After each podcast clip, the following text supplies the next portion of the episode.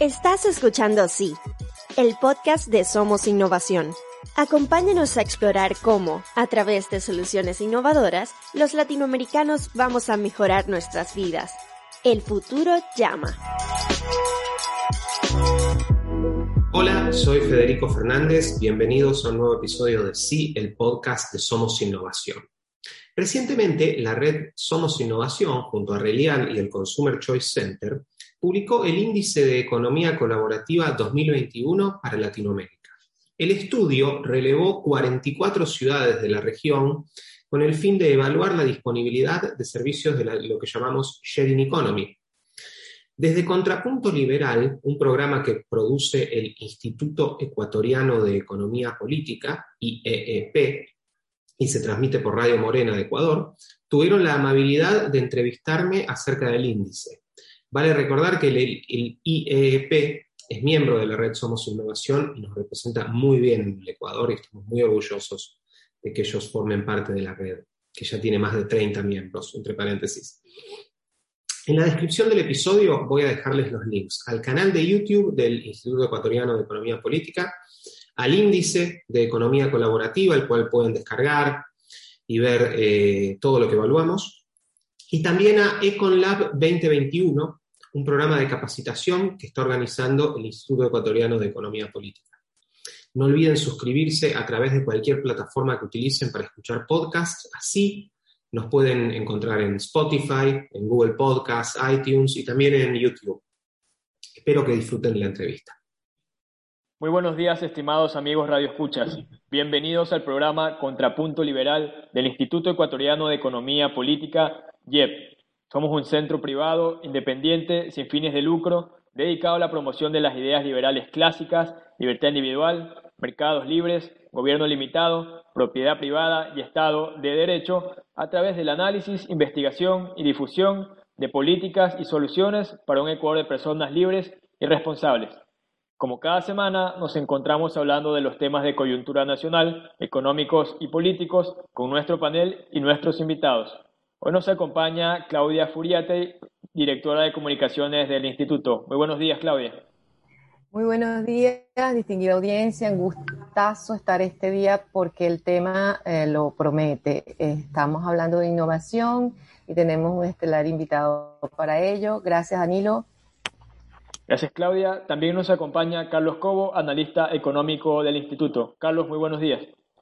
Muy buenos días, Danilo. Muy buenos días a Claudio, a, Claudia, perdón, a nuestro invitado del día de hoy y a todos quienes nos están escuchando en este momento.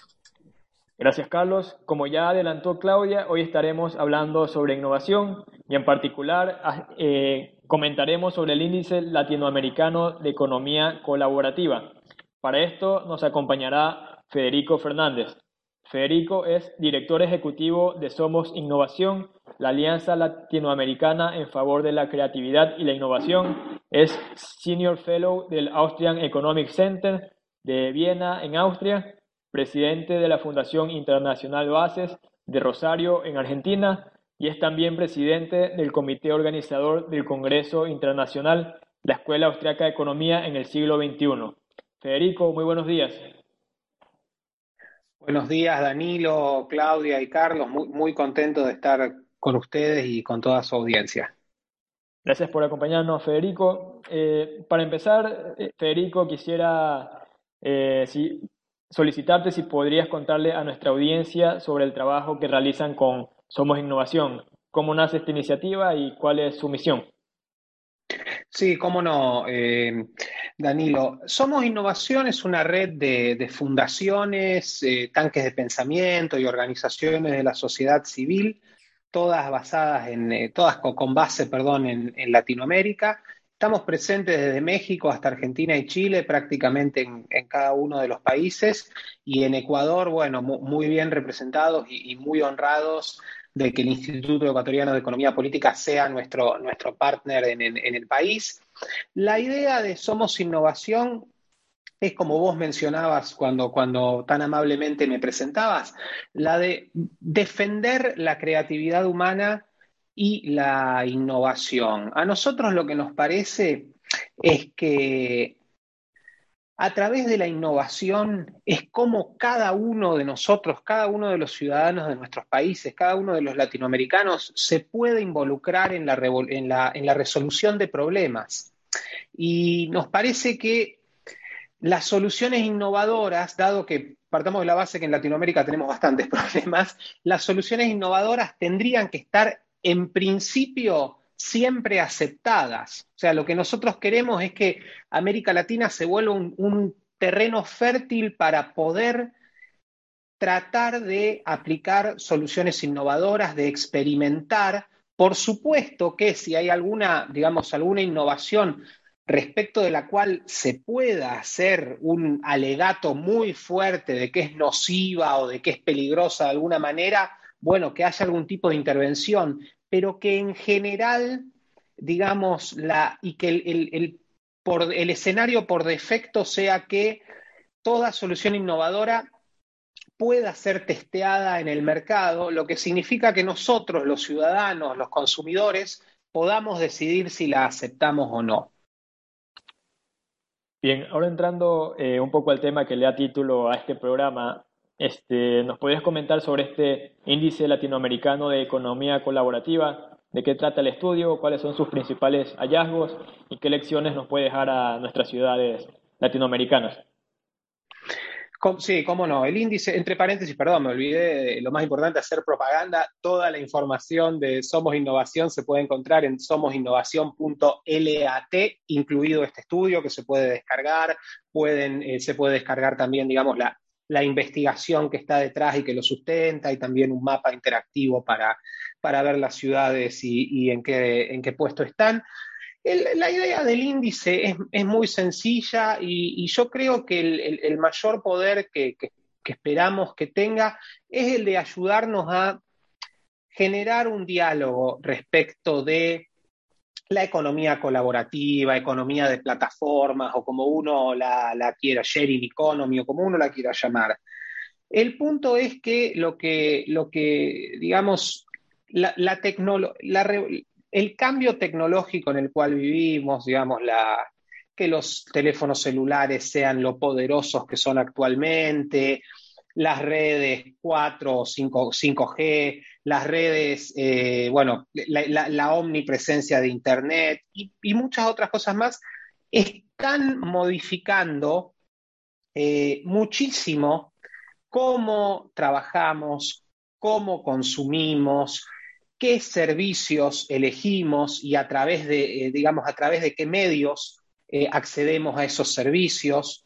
Están acercándole a muchísima gente, digamos, servicios que no, a los cuales no podían acceder antes y además también le están permitiendo a muchísima gente también poder brindar servicios y contactarse con eh, clientes o con gente que quiere, que quiere demandar sus servicios que antes no podían.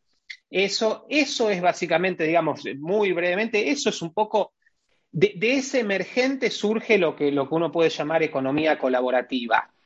Nos parece que en Latinoamérica, digamos, hay una oportunidad enorme para que estos servicios sigan floreciendo, se adopten cada vez más, se permita además la experimentación en otros ámbitos. Nosotros en el índice medimos básicamente los, más tradicionales, si me permiten el término, de economía colaborativa, que tiene que ver con, y voy a utilizar el nombre de las empresas porque es más sencillo, lo que tiene que ver con Uber, o sea, todo lo que tiene que ver con, conseguir viajes a través de, una aplicación, Airbnb, cuestiones que tienen que ver con acceso a, múltiples gimnasios a través de una, de una, de una aplicación, las cuestiones de delivery las mencionamos, no las medimos específicamente, pero las mencionamos. Todo lo que tiene que ver con, micromovilidad urbana, sobre todo la, cuestión de los, de los scooters eléctricos, temas de, carpooling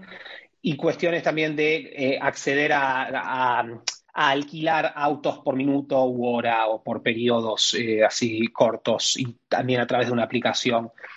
Los resultados son interesantes, yo creo que muestran, a ver, las ciudades que, o sea, en Brasil en y en Colombia en general están las ciudades. Río de Janeiro, según nuestro índice, es la ciudad más amigable a la economía colaborativa, donde estos servicios están eh, más disponibles. Eh, Bogotá también, pese y esto, y después, bueno, podemos, hay cosas que podemos charlar, si bien en Bogotá también ha habido ciertos ataques a, esta, a, estas alternativas, entonces, bueno, eso también lo, podemos hablar, qué está pasando, que creo que eso es muy interesante.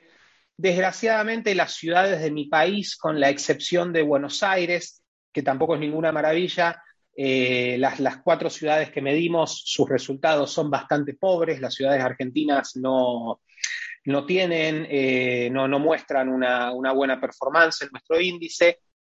Y lo que, lo, que, lo que a nosotros nos parece es que es una buena fotografía para ver qué, está sucediendo en el, ámbito de la economía colaborativa y también ver y, dejar reflejado claramente que los ciudadanos quieren tener eh, acceso a estos servicios y quieren ser ellos quienes decidan si los usan o no.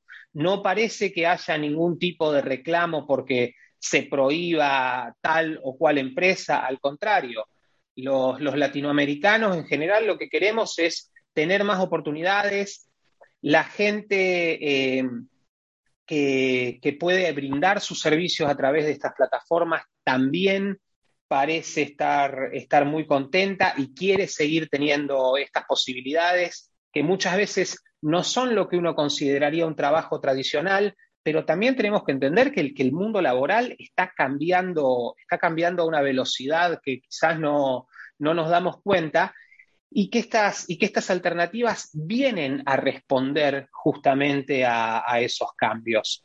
En, el caso de Ecuador, y acá, digamos, eh, eh, también ustedes estoy seguro que, saben eh, mejor que yo, las ciudades ecuatorianas están, a, ver, técnicamente es el séptimo puesto, están, digamos, si esto, si esto fuera la, liga de fútbol, están en mitad de tabla, un poquito arriba de mitad de tabla, ¿no? están entre no están en, digamos, no están peleando por el campeonato, pero están, están ahí cerca, están como para, para, entrar a alguna copa, digamos. Así que bueno, es un, digamos, es una buena foto y hay, hay espacio para seguir mejorando. Ciertamente nos, nos llamaba la atención eh, en el ranqueo eh, que tenemos ciudades tan disímiles y sin embargo, o sea, porque si nos puedes explicar un poco más, eh, puede haber empates si seguimos con la metáfora del fútbol y no vamos a penalti. O sea, eh, tenemos a Río Bogotá en el primer lugar y después tenemos ciudades tan mm, pequeñas como Alajuela en Costa Rica o tan grandes como eh, Sao Paulo en el segundo lugar. Y en el segundo lugar tenemos un, dos, tres, cuatro ciudades y luego entonces viene el tercer lugar. Entonces, si nos puedes explicar un poco sobre este particular eh, manejo y además otro aspecto que llama la atención, que son servicios que nos ayudan en la movilidad eh, ciudadana, como dicen ustedes en el, en el eh, digamos, recorridos cortos. El ciudadano de hoy quiere y necesita movilizarse y bueno, se ha topado con esto global que es la pandemia Em, y bueno, en ese sentido, ¿cómo, ¿cómo pudieron medir ustedes esto si empezó antes, el estudio antes de la pandemia y, luego eh, hay servicios que se fortalecieron como los delivery, ya lo sabemos, pero bueno, ¿en qué medida eh, eh, pudo afectar la pandemia al estudio? Sí, Claudia, es una, es una muy buena pregunta y observación. A ver, respecto de las ciudades, eh, como yo estoy seguro que, a lo largo de, la historia el, Instituto, el IEP, ha hecho índices y uno se da cuenta cuando está realizándolo que siempre tienen un grado de arbitrariedad, porque siempre uno tiene que elegir algo o dejar algo afuera. Eh, y, hay, o sea, uno trata, siempre se trata de hacerlo lo más objetivamente posible, pero siempre hay, hay cosas que eh, por la propia naturaleza de cómo se construye un índice, eh, terminan, terminan quedando un poquito afuera. El, criterio para elegir las ciudades tuvo que ver primero con, poder conseguir datos fidedignos y también queríamos que, queríamos que no solo estén reflejadas las capitales, donde como ustedes ven, por ejemplo, en, el caso de Argentina, perdón, lo menciono porque soy argentino y el que mejor conozco, la ciudad de Buenos Aires, como les decía, si bien no es, no es ninguna maravilla, da mucho mejor que mi ciudad, Rosario, que Mar del Plata o que la ciudad de Córdoba. Entonces queríamos que esas realidades también dentro de los países queden reflejadas. El caso de Costa Rica también tiene que ver con que a los creadores del, índice les pareció que es un país, y yo comparto, eh, de hecho, en el índice mencionamos, por ejemplo, que Uber, uno de sus, Uber tiene 12 centros de excelencia alrededor del mundo, donde testea nuevos productos y servicios. Uno de ellos está en Costa Rica, está en San José de Costa Rica. Costa Rica es, una, es un país que, tiene unas características muy especiales y muy, digamos, favorables a este tipo de alternativas y queríamos que, eso quede, que eso quede reflejado. Y también queríamos mostrar dentro de lo posible, evaluamos 44 ciudades en total, así un poco más allá, un poco la realidad más allá de las capitales donde, donde se pudiera. Respecto de, cómo medimos en sí, y esto también creo que da para que charlemos un rato largo, la medición que nosotros hacemos es, si bien contemplamos cuestiones eh, sobre todo de las regulaciones de las ciudades, porque en general son las ciudades las que eh, favorecen o, entorpecen la existencia de estos, de estos servicios.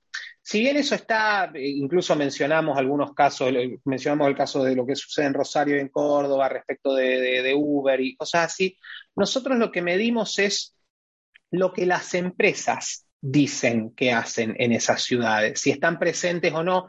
Y de hecho, bueno, eso también después da para que charlemos un rato largo de, qué está sucediendo con el rol de la, digamos, de la regulación tradicional del Estado respecto a este mundo tecnológico que, va mucho más rápido, que no espera, que no, no necesita, en muchos casos, de la regulación tradicional etcétera. Entonces, como para tener un criterio objetivo, porque el problema también que enfrentamos en América Latina en general, hay excepciones, es que en muchos casos, mucha, buena parte de la, actividad económica, y esto va más allá de la, de la economía colaborativa, hay muchas cosas que están en una zona gris, entonces que no se sabe si están permitidas o, o sea, a ver, en Argentina, según un principio constitucional, todo lo que, lo que no está prohibido está permitido, pero eso, lamentablemente, ese principio constitucional no rige en la vida real.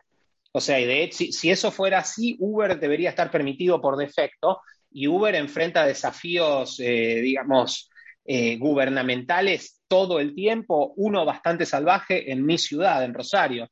Entonces, eh, es, difícil cómo objetivamente podíamos medir eso, qué valor le dábamos a una declaración del intendente diciendo que... Entonces preferimos decir, bueno, mira, las lo que nosotros queríamos dejar reflejado en el, en, el, en el índice es, si una persona, por ejemplo, va a Quito o a Guayaquil, ¿qué servicios va a encontrar de economía colaborativa y cuáles no? Eso es, y eso creemos que, queda, que queda bien reflejado.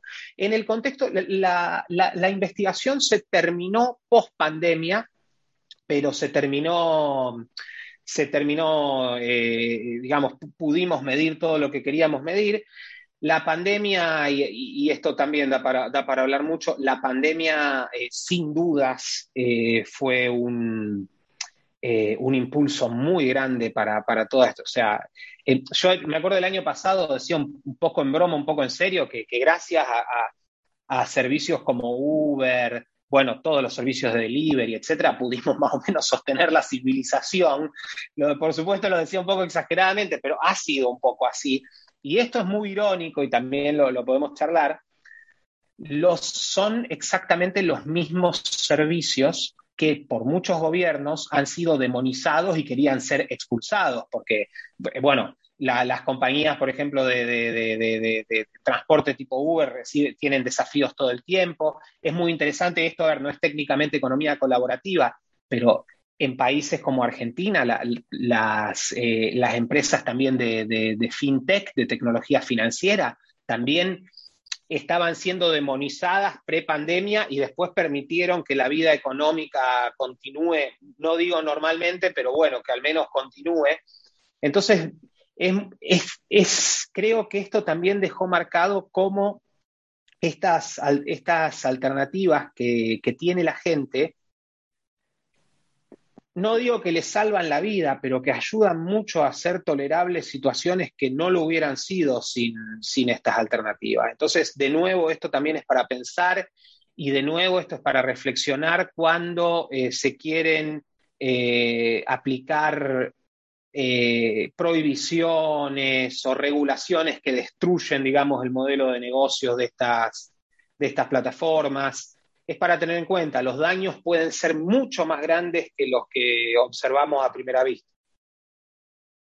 Listo. Eh, primero que todo, pues muchas gracias a Federico por estar aquí con nosotros, por estar compartiendo esto, este índice de economía colaborativa. Mientras tú hablabas, eh, yo quería consultarte, de hecho se me venía a la cabeza mientras tú mencionabas el tema de qué tipo de servicios las personas pueden encontrar en diferentes eh, ciudades de Latinoamérica.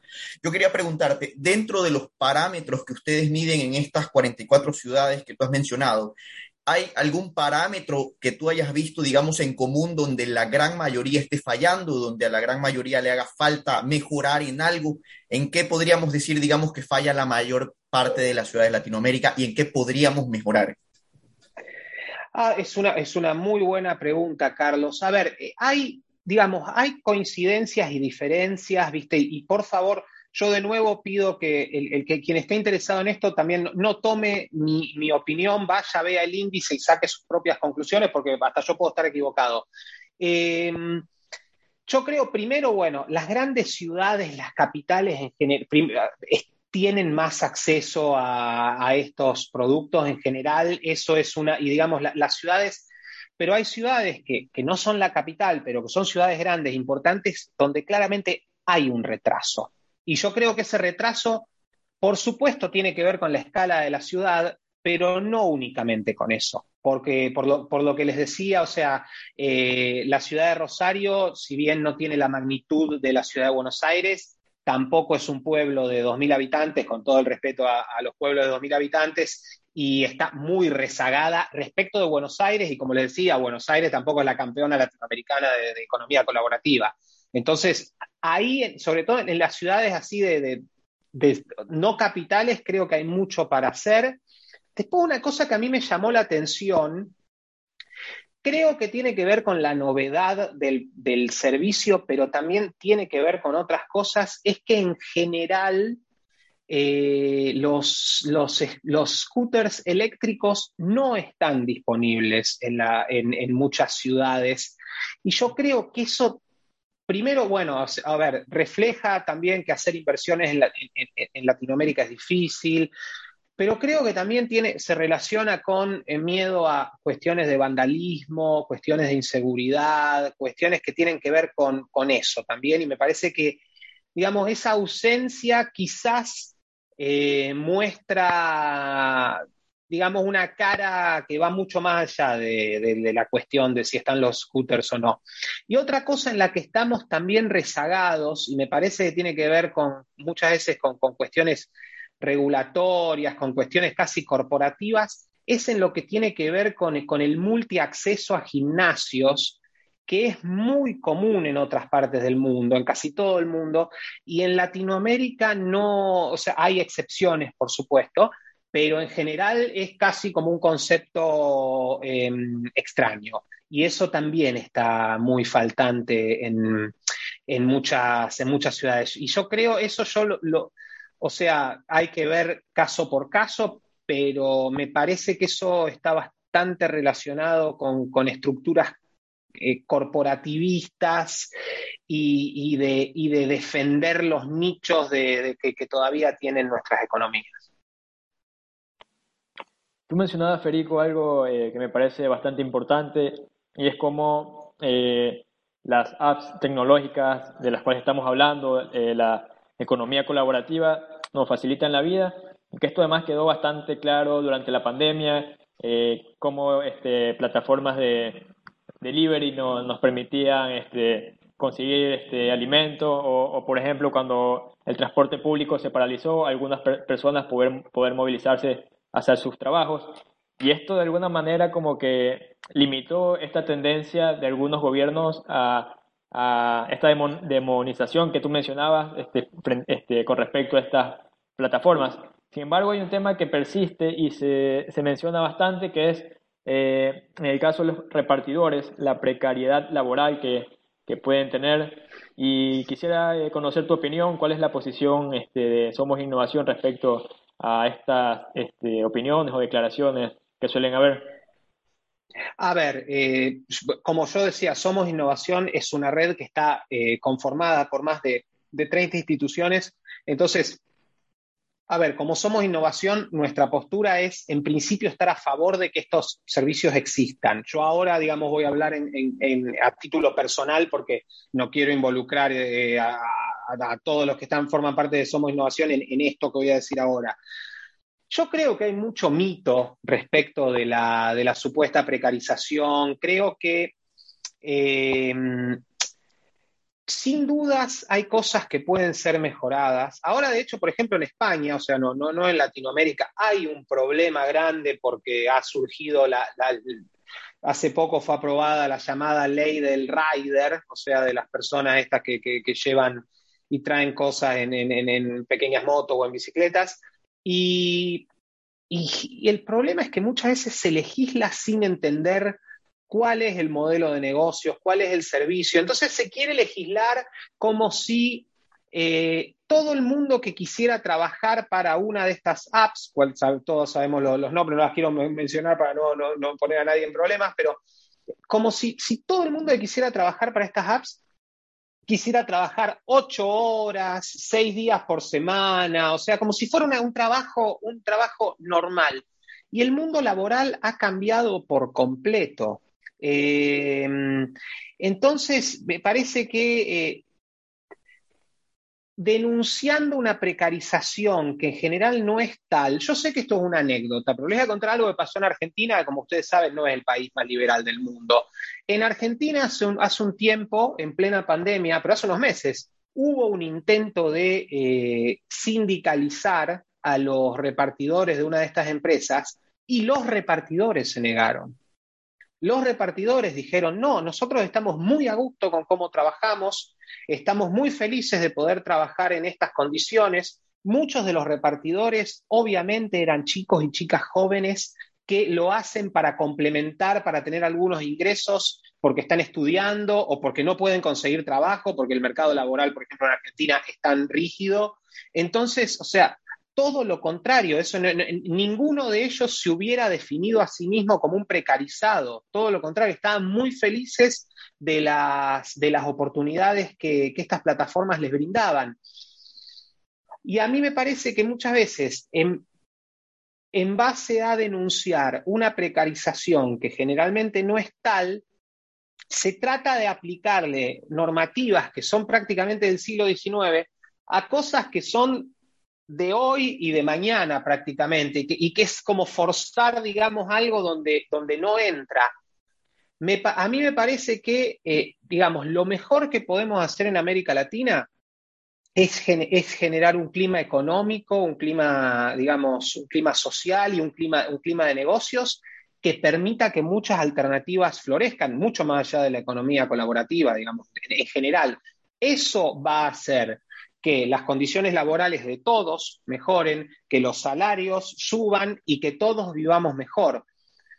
Agarrárselas con eh, una, una, plataforma de delivery porque supuestamente no, hay, hay, hay cosas seguras que se pueden mejorar y no todas las empresas tienen las mismas políticas, pero me parece que tratar de forzar a que, a, que, a que esos riders trabajen como, como se trabajaba en una fábrica a, finales del siglo XIX me parece que es una locura.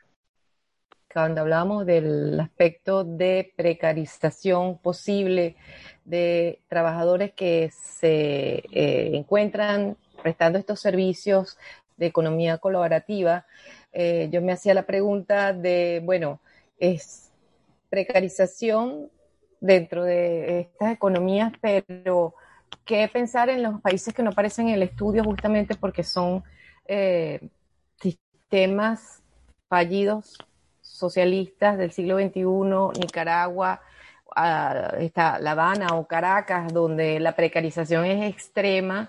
El caso concreto de Caracas lo, lo conozco, mm, lo palpo porque, bueno, soy venezolana y el, el por decir, el, la figura del delivery allá tenía mucha tradición, ha tenido mucha tradición. La figura del motorizado eh, despachador eh, es una alternativa que tenían justamente las empresas para poder llegar más rápido sus entregas, sea documentos, eh, alimentos, etcétera, porque la ciudad era compleja en cuanto a tránsito. El asunto es que eh, eso derivó en, bueno, hubo sindicalizaciones de motorizados, incluso se tomó en algún momento como bandera política. Y el, el, el hecho es que hoy día estos eh, posibles trabajadores, pues lo que terminaron es por el sistema fallido migrando, muchos de ellos, otros en otras circunstancias muy, muy, muy de precarización. Eh, y bueno, me, venía a mí un poco la mente que, eh, hay alguna, digamos, pauta a futuro cuando vengan próximas ediciones del estudio de incorporar estos países y justamente ver cómo opera allí, porque yo también puedo dar fe que la economía eh, de compartir colaborativa es un ejemplo de solidaridad entre la sociedad civil organizada, por ejemplo en Venezuela, lo es también en Cuba. Pero ¿cómo, cómo abordan ustedes a, estos países latinoamericanos también, donde bueno, la gente se organiza de una manera ahora, no, no es tanto, sí existen las plataformas similares, pero no está, por supuesto, la, digamos, lo que sería una transnacional estilo Uber o Airbnb, etcétera. Sí, es una. A, ver, Claudia, es. Eh, ¿cómo, ¿Cómo, a ver, como ustedes tres saben mejor que yo, toda, el, nombre economía colaborativa, yo no tengo ningún problema con el mismo, o sea, viene de, de Estados Unidos, que la empezaron a llamar sharing economy, me parece perfecto, se la puede llamar de cualquier manera. Eh, pero la verdad, toda economía es colaborativa, o sea, es como, es casi un poco redundante, y sí, o sea, donde, donde se permita que la gente interactúe en libertad, y ahí va a haber colaboración, va a haber cooperación. Y un poco, digamos, lo, que liberó, lo que liberaron las plataformas es decir, tengo una habitación en mi, en mi, en mi departamento que no, que no utilizo, que la puedo, la, puedo liberar, y bueno, se la puedo alquilar a alguien que necesite alojamiento en mi ciudad, tengo un rato, o sea, tengo un auto, eh, no lo, no, no, eh, lo puedo usar como un bien de capital, no, no, no, necesariamente lo tengo que tener eh, estacionado 22 horas al día, como básicamente es la vida de, un auto, de, un auto en general. Y así, respecto de la precarización, y antes, perdón, de ir a tu, de ir a tu pregunta, de nuevo, estas son cuestiones anecdóticas, pero todos las podemos hacer y yo invito a todo el mundo que nos está escuchando que los haga. Que cuando se tomen un Uber, por ejemplo, hablen con el, con el conductor.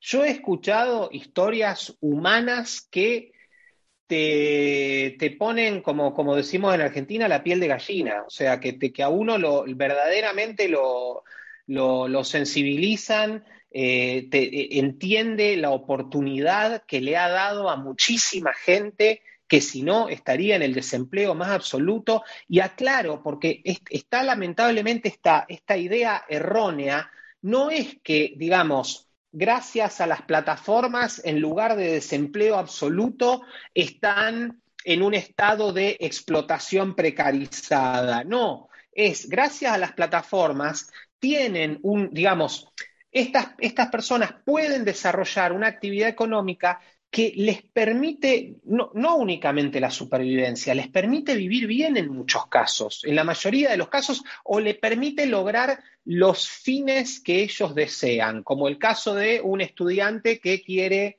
eh, conseguir un ingreso extra para salir los fines de semana o lo, que, lo que tenga ganas de hacer. Respecto de los, de los países, digamos, del, socialismo del siglo XXI, que bueno, ya podríamos incluir Argentina en eso también, pero, pero bueno, no, eh, es, es, muy difícil hacer la medición. Sin dudas que hay cosas eh, sucediendo, sin dudas que hay, que hay alternativas. Eh, nosotros esto, como, como nota al pie, en el marco de Somos Innovación de, de nuestro podcast, entrevistamos a un señor venezolano llamado Enrique Hierbes, que forma parte de una empresa, la cual ahora, perdón, se me fue el nombre, que ellos lo que hacen es ofrecer servicios tercerizados a, gente en cualquier lado del mundo, pero con personas que se encuentran en Venezuela servicios así de, de, cuestiones de secretaría, de pequeñas investigaciones, ofrecen un montón de, un montón de, servicios. Y bueno, eso, eso es gracias al potencial que, nos ofrece la, tecnología. Lo que pasa que ahí también, y me acuerdo que yo, yo le comenté esto con Enrique cuando, cuando lo entrevistamos, uno ahí también ve los límites de la, de la tecnología y hasta los límites de la innovación cuando el contexto político y social está yendo exactamente para el otro lado. O sea, la o sea, las posibilidades, yo no creo en la redención tecnológica. Si bien soy un gran defensor de, la innovación y de todo lo que, lo que nos puede ofrecer, pero necesitamos también, y en ese sentido es súper importante lo, que hacen ustedes en Ecuador y muchas otras organizaciones en distintos países de, Latinoamérica, necesitamos generar un clima de ideas, un clima social, un clima político, un clima regulatorio que permita que estas actividades florezcan. Si no, si no ahí justamente sí, de lo que hablamos es de supervivencia, pero no, no es por la culpa de las plataformas ni de la tecnología, es por la culpa del clima generado alrededor de ellas. También uno de los trabajos que tuvieron en Somos Innovación en el último año fue una encuesta de opinión eh, sobre la, innovación en algunos de los países más grandes del continente. Ahora quisiera eh, eh, preguntarte cuáles son los resultados más destacables de, este estudio que realizaron. El estudio lo hicimos y también está disponible en nuestra, en nuestra página web para que lo descarguen, lo vean. Son todos gráficos, se puede ver rápido, pero vale la pena mirarlo. Yo creo que es un estudio que, a medida que pasa el tiempo, creo que cada vez se va a valorar más. Hasta donde yo tengo entendido, nunca se hizo un estudio de ese estilo. ¿Y qué, ¿Y qué, clase de estudio hicimos? Bueno, lo que hicimos fue llevar adelante una encuesta de opinión de manera profesional, o sea, no hicimos algo en redes sociales, que está perfecto, o sea, que sirve mucho, pero no, hicimos una, una encuesta con una empresa que se dedica a hacer encuestas para ver qué piensan los habitantes de cinco países, o sea, por una cuestión, por supuesto, de, escala y de no lo pudimos hacer en todos los países de Latinoamérica, lo hicimos en cinco, Argentina, Brasil, Chile, Colombia y México, a ver qué piensan respecto de la innovación, cómo la ven eh, relacionada con las regulaciones. Les preguntamos respecto de eh, ciertos productos y servicios eh, innovadores o que fueron muy, que ahora están establecidos, pero fueron muy innovadores en su momento, qué pensaban, cómo, cómo, creían que, que si creían que tenían que estar prohibidos o no, regulados o no, etcétera, etcétera. También incluso preguntamos hasta por cuestiones que tenían que ver con, cervezas artesanales, como para logrando, digamos, viendo así un panorama bastante amplio, tratar de, tener una especie de radiografía de qué piensan los latinoamericanos o qué piensa una buena parte de los latinoamericanos respecto de la innovación. Los resultados yo creo que son extremadamente alentadores y creo que cuando pasen las turbulencias que estamos viviendo actualmente, Espero que esas mayorías silenciosas que nosotros detectamos en nuestras, en nuestras encuestas sean más notorias de lo que son ahora y sean además más, digamos, eh, que encuentren un correlato en la oferta política em, para que, las, que verdaderamente las represente. Los resultados en los cinco países fueron muy similares si hay que elegir ganadores y perdedores, el, país más pro innovación, según nuestra encuesta, es Colombia.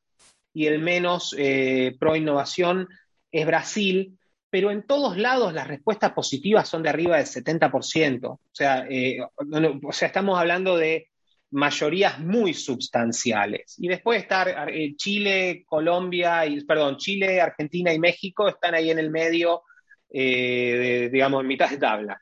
Eh, pero los resultados en todos lados son extremadamente elevados, alentadores, son muy parecidos entre sí, son, son resultados, por supuesto, no son idénticos, pero a nosotros la sensación que nos da es que los latinoamericanos demandan el poder acceder a soluciones innovadoras. Una pregunta era muy clara, preguntamos, o sea, para aproximadamente 90% alrededor de la región, era 92% en Colombia, 89% en Argentina. Eh, la innovación es crucial para el crecimiento económico y la, y la generación de empleo. O sea, esas cosas, no hay demanda. Preguntamos, a ver, hicimos preguntas que uno a veces puede pensar, ¿para qué las hicieron? Son obvias, pero después, pero después vemos que lamentablemente surgen, digamos, ideas muy contrarias a, esas percepciones sociales. Por ejemplo, preguntamos respecto de si, usted desea que se prohíban las redes sociales, que uno dice, ¿quién va a querer prohibir las redes sociales? Bueno, el año pasado un senador en Argentina quiso prohibir Facebook, por ejemplo. Así que, eh, bueno, no hay ningún, no parece que haya ningún tipo de espacio ni de demanda social para una ola prohibicionista, para prohibir las redes sociales, para prohibir las empresas, para prohibir las plataformas, para prohibir las, es un sector muy golpeado ahora, pero habíamos preguntado por las aerolíneas de las aerolíneas de bajo presupuesto, porque en una región como Latinoamérica, con una geografía tan extensa, tan, digamos, con tantos accidentes, con tanta, con, montañas, con cosas, el poder volar es una, es una ventaja muy grande que tener que hacer todo por tierra. Em, no, no parece que haya, que haya demanda de, prohibiciones ni, de nada por el estilo, al contrario. E incluso las preguntas que hicimos respecto de, cómo ve la gente eh, eh, el, rol regulatorio del Estado, no voy a decir que hay, un clamor por un absoluto, digamos, eh, eh, que, el, Estado se corra completamente del rol regulatorio, pero tampoco hay nadie fanáticamente pidiendo que el Estado lo regule todo, que todo pase por la, por la, óptica del Estado primero, ni, nada por el estilo. En los resultados de la encuesta, y con, esto termino, perdón si me, extendí demasiado, creo que no, dejan esa sensación. La encuesta se hizo a finales de 2019. Y la idea era publicarla y hacer eventos grandes alrededor de, Latinoamérica, bueno, durante 2020 para presentarla. Como todos sabemos, bueno, pasaron otras cosas que, nos impidieron hacer eso, bueno, y muchas cosas peores, pero bueno. Eh, pero los resultados dan esa sensación de que la sociedad civil está mirando para adelante, está mirando para otros lados, quiere otras cosas, no demanda eh, socialismo del siglo XXI o cosas por el estilo. Es cierto también, y eso hay que decirlo, o sea, este año particularmente ha sido muy turbulento en cuestiones políticas, países que parecían muy establecidos ahora da la sensación que sus cimientos están un poco, un poco débiles. Creo que es momento también de esperar un poco y que aclare la situación. A veces, eh, como, como ustedes saben bien, los fenómenos políticos muchas veces también se relacionan con, demandas que no tienen nada que ver a veces con, lo que parece que principalmente se está pidiendo. Y bueno, tenemos, tenemos que esperar. Yo creo que hay mucho, mucho por hacer en el plano de la defensa de la innovación y la, y la creatividad en, nuestro, en, nuestra región. Y creo que hay mucha gente que demanda eso. Entonces, me parece que eh, es un camino que tenemos que recorrer. ¿Y cómo crees que se relaciona eh, los resultados de esta encuesta, esta opinión favorable de los latinoamericanos respecto a la innovación, con el panorama y la tendencia de la innovación en la realidad eh, eh, a nivel regulatorio?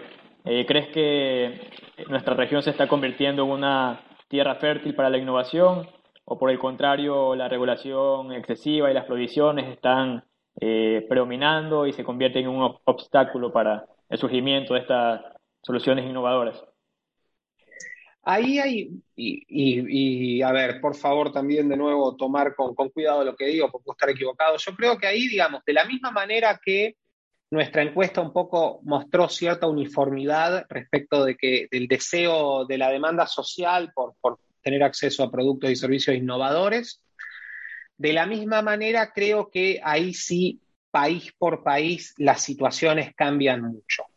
Y en el caso, por ejemplo, de Colombia, sin que, según nuestro, nuestro, eh, nuestro, nuestra encuesta es el país más pro innovación de la, de la región, también, digamos, hay luces y sombras, pero también hay ciertas luces, o sea, digamos, el, gobierno colombiano, el Estado colombiano, cometiendo seguramente errores, pero ha tratado de fomentar, y yo creo, a ver, yo creo que hay un rol, respecto de la innovación, hay un rol para el, para el Estado, para los funcionarios, y creo que tiene que ser, y, ese rol tiene que ver primero con no obstaculizar, y el segundo, o sea, que es por supuesto muy importante, pero el segundo también, cómo, más allá de lo que hagan, también lo que dicen los, los funcionarios, el presidente, los, los parlamentarios, etcétera, etcétera, influye mucho en el clima social que hay respecto de la innovación. Y eso, digamos, hay, incluso estudios que, se han ocupado de, medir ese tipo de impacto. Y yo creo que eso es muy importante. Y en un país como Colombia, que de nuevo, sin, sin absolutizar lo que están haciendo, decir que es perfecto, pero claramente iniciativas como la economía naranja, que tiene sus luces y sombras, pero hay cosas que uno ve que están pasando, se está tratando de, eh, digamos, de generar cierto clima y, de la política, eh, no, no todo el tiempo emanan críticas, pedidos de prohibiciones, si bien pasan cosas raras de vez en cuando. Otros países como la Argentina, lamentablemente, es exactamente lo opuesto. En Argentina, o sea, Argentina tiene la, suerte, casi milagrosa, diríamos, de que el creador de Mercado Libre es argentino. Eh, esta, plataforma así tipo, Amazon, que, es súper popular en Latinoamérica, es una empresa grandísima y que, bueno, de, hecho ahora con, el, auge del e-commerce durante, la pandemia, bueno, creció muchísimo. Y este señor se exilió de Argentina, pero ya no toleraba vivir, vivir en el país. Eso dice muchísimo. Vive en Uruguay, ahora se llama Marcos Galperín. Eh, vive en Uruguay, no vive en Argentina. Eso me parece que dice mucho. Y de hecho, o sea, el gobierno fomenta más, y la política argentina en general, para no caerle al gobierno de turno, fomenta más a la gente que nosotros llamamos que son piqueteros, es decir, gente que corta rutas, que, que protesta de manera violenta, esa gente está, digamos, mejor presentada que un emprendedor que creó una empresa a fines de los 90 y que hoy es una de las empresas más grandes de Latinoamérica. Y de hecho, la, cotización de Mercado Libre es mucho más grande de la reserva del Banco Central de Argentina, para tener una idea de la magnitud de, bueno, en cualquier momento, a ver, cada uno de nosotros en su billetera va a tener más reserva que el Banco Central argentino, pero bueno, esa es otra, esa es otra historia. Eh, Brasil está haciendo una, más allá de lo que uno pueda pensar de Bolsonaro, está tratando de hacer una limpieza eh, regulatoria que creo que es muy importante y debería ser emulada en, muchos países, en la mayoría de la región. Y después hay que ir caso, digamos, caso por caso. No eh, es difícil presentar un panorama, un panorama eh, de, la región. ¿eh? Es país por país. Yo creo que Costa Rica está haciendo cosas muy interesantes. Hay, creo que hay ejemplos de dinamismo para, para, tener en cuenta. Y otros lamentable, muy lamentablemente muy malos ejemplos. Y para no ser ingrato con nadie, tomo mi país, así nadie se ofende. La Argentina es uno, es uno de ellos. Particularmente me gustaría conocer su posición ante eh, acciones regulatorias que se están empezando a ver luego de las campañas de vacunación, siendo que la vacuna del COVID es un claro ejemplo de innovación global que, que nos puso en otro nivel luego de toda esta circunstancia compleja que sigue y que pues tenemos que justamente estar eh, conscientes de que es una situación que se quedó y que, bueno, hay que mantener ciertas regulaciones o medidas, mejor dicho, sanitarias, pero no así el hecho de que sea obligatorio el, vacunarse o que sea obligatorio presentar un tipo de identificación para poder eh, eh, acceder a sitios por estar vacunado o no. ¿Cuál es su posición al respecto? Esa es una muy buena pregunta. a ver, yo personalmente, a ver, para ser claro, yo personalmente estoy vacunado, o sea, me quise vacunar, me vacuné apenas pude. Eh, creo que el ejemplo de las vacunas eh, contra el, COVID eh, es un ejemplo de innovación alucinante.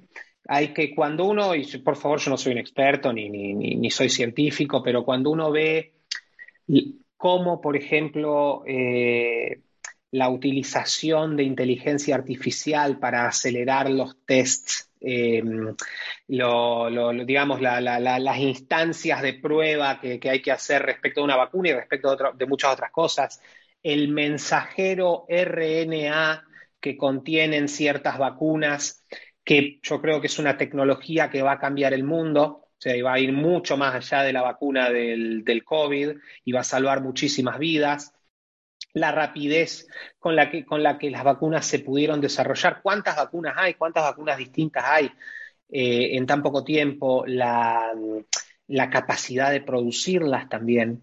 La capacidad de producirlas ha sido, ha sido fantástica, si bien no es perfecto, porque bueno, todavía falta muchísima gente eh, que se pueda vacunar. Eh, eso me parece que es una muestra increíble del potencial que, la tecnología, la innovación, la creatividad tienen y, nos ofrecen. Como les decía, yo personalmente estoy vacunado. Yo creo que también hay eh, personas que son personas absolutamente racionales, que no son personas que son teóricos de la conspiración, ni ningún, eh, ni ningún delirio, ni, ni ningún disparate así, que tienen digamos, objeciones respecto de eh, las vacunas, justamente en parte por todo lo que yo acabo de decir, por lo rápido que se desarrollaron, porque los test no fueron los test tradicionales que se hacen respecto de una vacuna, y, por múltiples motivos, por la, porque, por ejemplo, el, mensajero, el RNA mensajero es una, es, una tecnología absolutamente nueva, que, no, no, no está tan probada y que me parece perfecto que tengan eh, reparo. O sea, creo que es que, digamos, hay motivos absolutamente racionales para tener cuidado. Y además, también otra cosa, y esto de nuevo una cuestión totalmente personal, la, probablemente la amenaza del, del coronavirus, del COVID-19, para mucha gente eh, no es una amenaza que amerite ponerse una vacuna cuasi experimental, porque digamos, el, margen de personas que fallece es muy, es muy bajo. Si uno, digamos, si uno, no sé, tenés 25 años, la verdad, la posibilidad de morirte de COVID, si, si, digamos, en general tenés una buena salud, es más o menos la misma de que te caiga un piano en la cabeza caminando por la calle. No, no, no, es, poco probable que uno muera de eso. Eh, entonces, me parece que es muy atendible. Yo creo que vamos a, e, es, un momento difícil, yo no tengo la, solución. A mí en principio no me gustan las medidas de vacunación obligatoria en este caso. En este caso, a ver, yo creo que las vacunas tienen que ser obligatorias porque las vacunas tradicionales, digamos, porque para lograr justamente la inmunidad uno necesita que todos estén vacunados, porque si no hay chicos, bebés que, se que antes de ser vacunados se pueden agarrar algo y se pueden morir. Pero bueno, esa es otra discusión. Pero, pero en este caso creo que habría que optar por, por tratar de ser lo más abierto y tolerante posible, por, digamos, también tratar de explicar todas las ventajas que, tienen estas vacunas, porque vacunarse no, no es un, probablemente no ponga la vida, no, uno no ponga la vida en riesgo. Y también creo que es hora de a poco empezar a eh, apostar a la responsabilidad individual, empezar a abrir nuestros países lo más que se pueda y, acostumbrarnos a que, a la humanidad ha convivido con virus desde, digamos, sus inicios.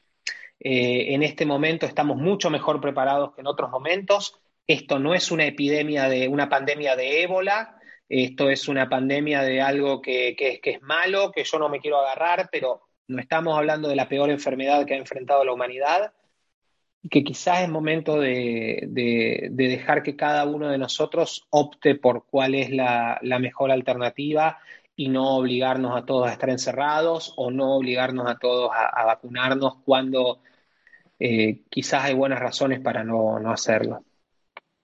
Federico, estamos a breves minutos de cerrar con el programa, pero quisiera que des a modo de conclusión un último mensaje resaltando esta relación entre libertad e, e innovación.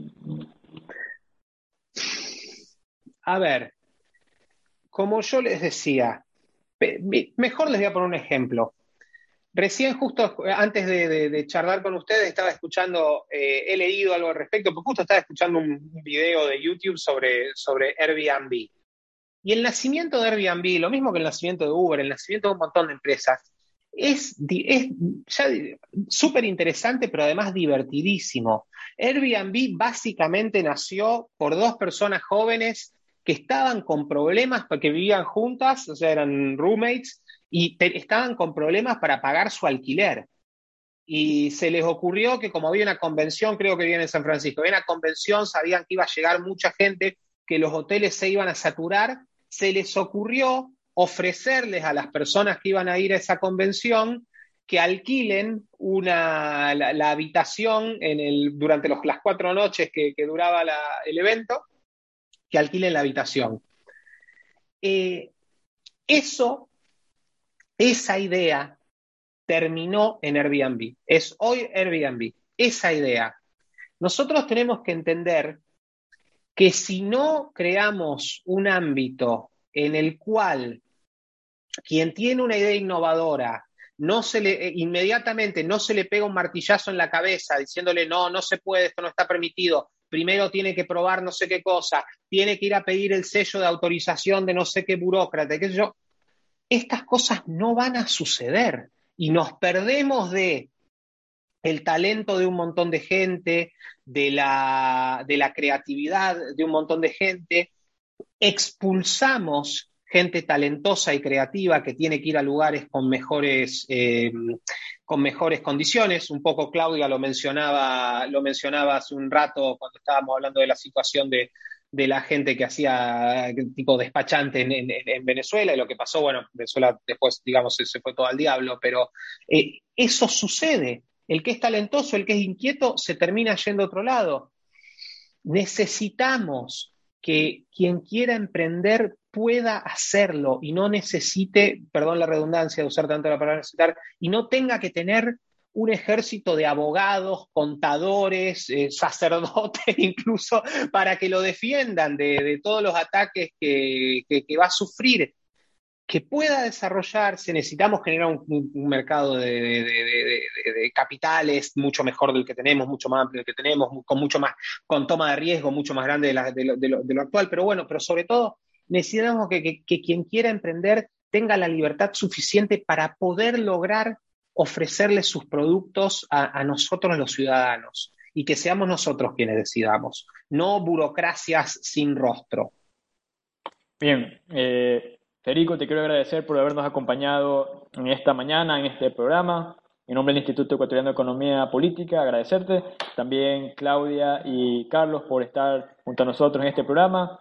Por último, recordarle a las personas que nos escuchan que en la página www.somosinnovación.lat podrán encontrar los estudios que hemos mencionado y muchos otros artículos, publicaciones relacionados a la innovación, así como eventos sobre este tema. Bueno, muchas gracias a Radio Morena por el espacio y a todas las personas que nos han acompañado en este martes. Nos vemos la próxima semana en su programa Contrapunto Liberal. Sí es el podcast de Somos Innovación. Visita somosinnovación.lat para suscribirte. Y no olvides compartir este episodio a través de tus redes.